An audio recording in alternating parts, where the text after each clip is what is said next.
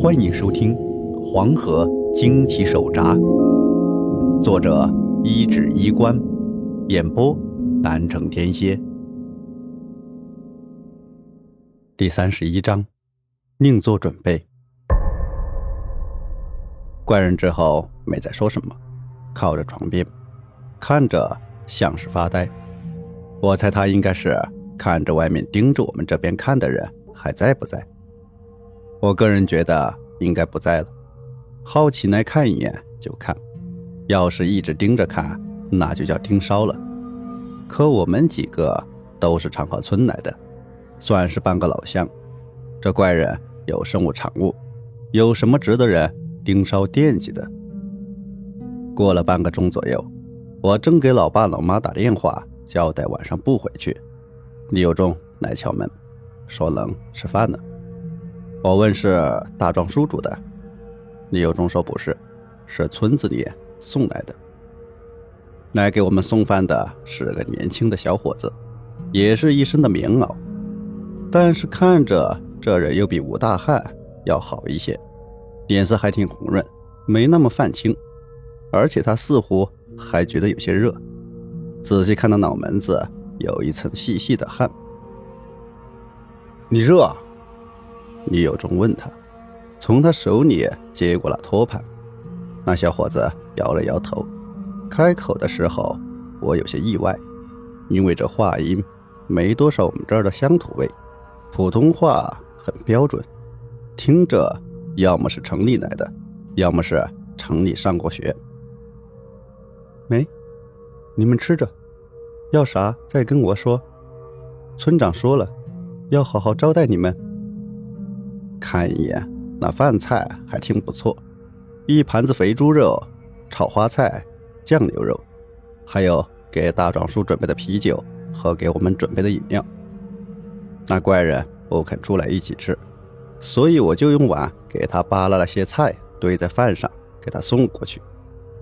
进屋时候，他还保持着原样，双手环胸，眼睛微眯着。我进来的时候，他睁眼看了看我。眼睛还很明亮，没有倦意。还有人盯梢。我纳闷的把饭碗放在桌上，为了能跟着大哥多说几句话，我把自己的饭也拿了进来。喝饮料不？可乐。他翻身坐起来，没说话，看着我递过来的可乐罐，接过来喝了一口。顿时，我看到他脸色一变，噗的一下喷在了地上。把我看得一阵愣神，有毒。他用一种疑惑的眼神看着我，我同样用震惊的眼神看他，感觉头顶像是五雷轰顶，把我劈得外焦里嫩。大哥，你不是哪个深山旮旯里出来的吧？连可乐都不认识？我干笑着，拿过他那罐可乐看了看，绝对没过期，而且罐子。是我刚拉开的，也不会有问题。那解释就只有一个：这大哥可能是真的第一次喝，见过这种碳酸饮料。他那张脸上难得有一些表情，尽管是明显写着“抗拒”两个字的表情。剩下的可乐，他是一口没再喝，然后动作很快的吃完了自己的那份。也许是因为深陷泥沙中的经历太过骇人，我吃完饭后没多久也感觉到一阵阵倦意袭来。本来还想着躺着刷一会儿手机，结果眼皮控制不住的就要闭上。抬头看看那怪人，那怪人像是已经睡下了，躺的是又平又直。心说今天因为这位大哥的关系，没去成黄河穴那边。明天得早起过去看看，能处理就处理，真处理不了也好走人，不然爹妈等着我，他们的工作都给耽搁了。那一晚我睡得很快，而且很沉，直到突然我感觉脸颊疼，好像有什么人在扇我耳光一样。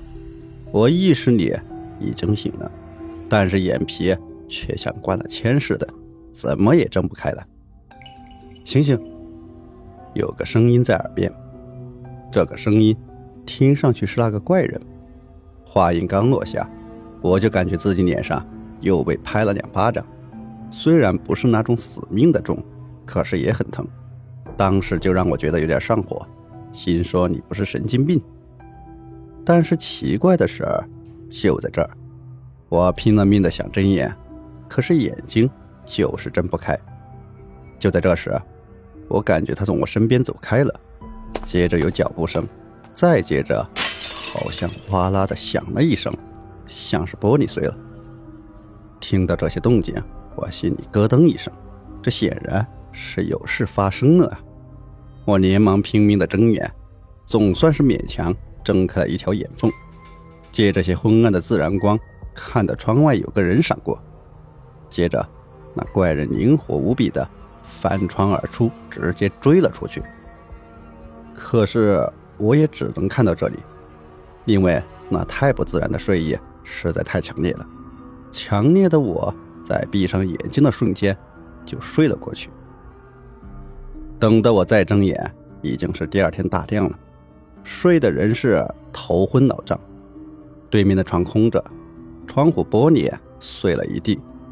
我脑子嗡了一声，鸡皮疙瘩都爬了起来。昨晚上看到的是真的，那不是梦，真的有个人想爬进我这房间，而且那怪人叫见我不起来，就自己追了出去，而且一晚上都没回来。回过神来一琢磨，昨晚上。那睡意绝对不正常，我立即冲到大壮叔他们房间，还好他们人没事，窗户也安然无恙，两人睡得死死的，根本不知道发生了什么事。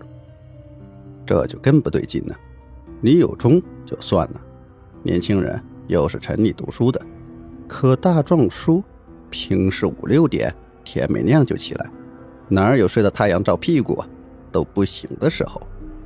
我们昨晚吃的东西有问题，想到这个可能性，我脑子里就升起一种说不出来的恼火和焦躁。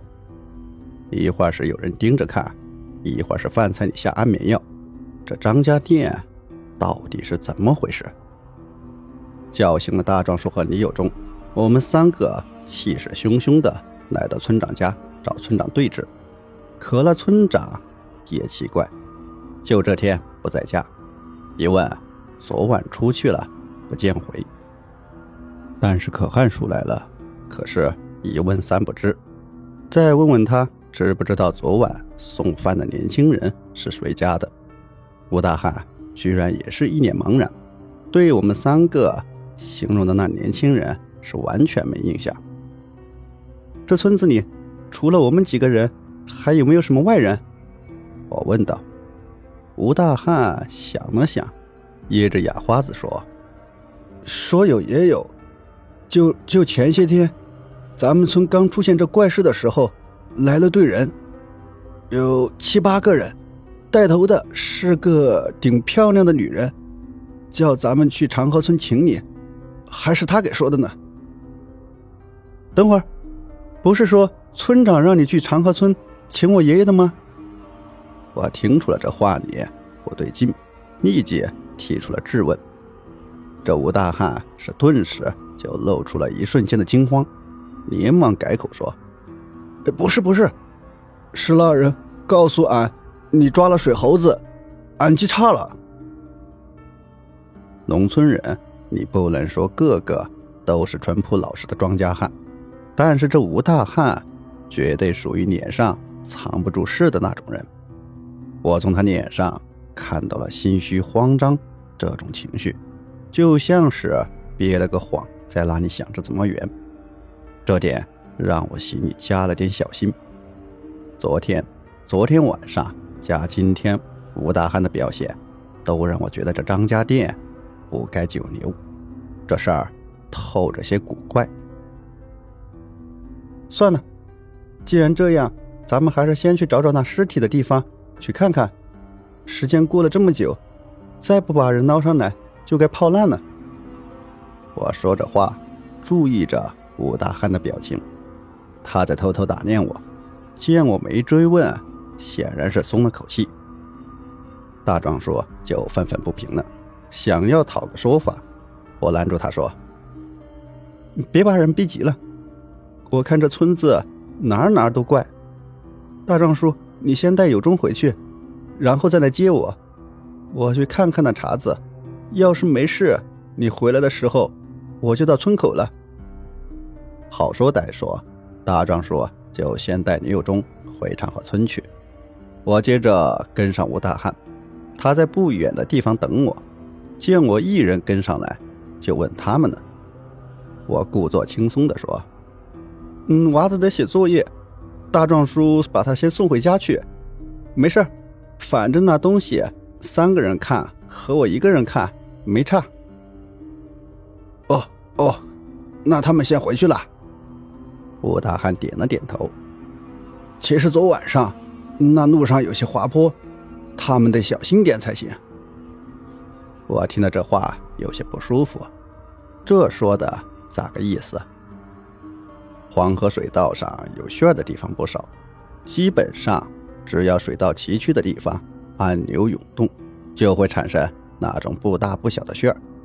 有些时候，那种旋儿还会突然出现，把人坐的小舟给吸住，远远看去。就像是船无缘无故的定在了黄河水面上，有很多人把这种叫做失爆船，在外界传的是神乎其神，其实就是底下有个乱流生成的旋儿把船给吸住了。当然，我也不是说那种需要祭祀贡品的诡异现象真就没有，毕竟就我所知，确实有不少黄河渔民。会在船舱上准备些香烛贡品，凡事既然存在，自然有它一定的道理在里面。而且那些旋儿除了会造成失爆船之外，还有就是会产生另一种在外界传的匪夷所思的另一种隐秘现象，就是水中溺尸。一般来说，在水中淹死的死尸都是正面朝上的，身子里。都是腐败气体，搁那儿飘着了，在我们这儿就叫做水漂子。远远看过去，就披头散发的，是老吓人了。而且水中溺尸，就是说那些尸体呀，不浮起来，就像个活人一样站在水里，甚至还能走。想想要是坐船往上头过，冷不丁看见水里站个人，说不定还冲自个儿阴阴笑，那不死。也得被吓走半条命。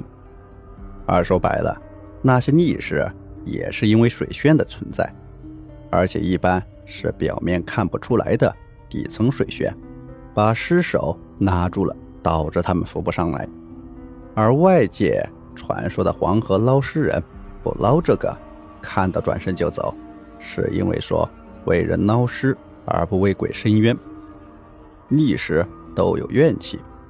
其实吧，这东西也有些以讹传讹的因素在里面。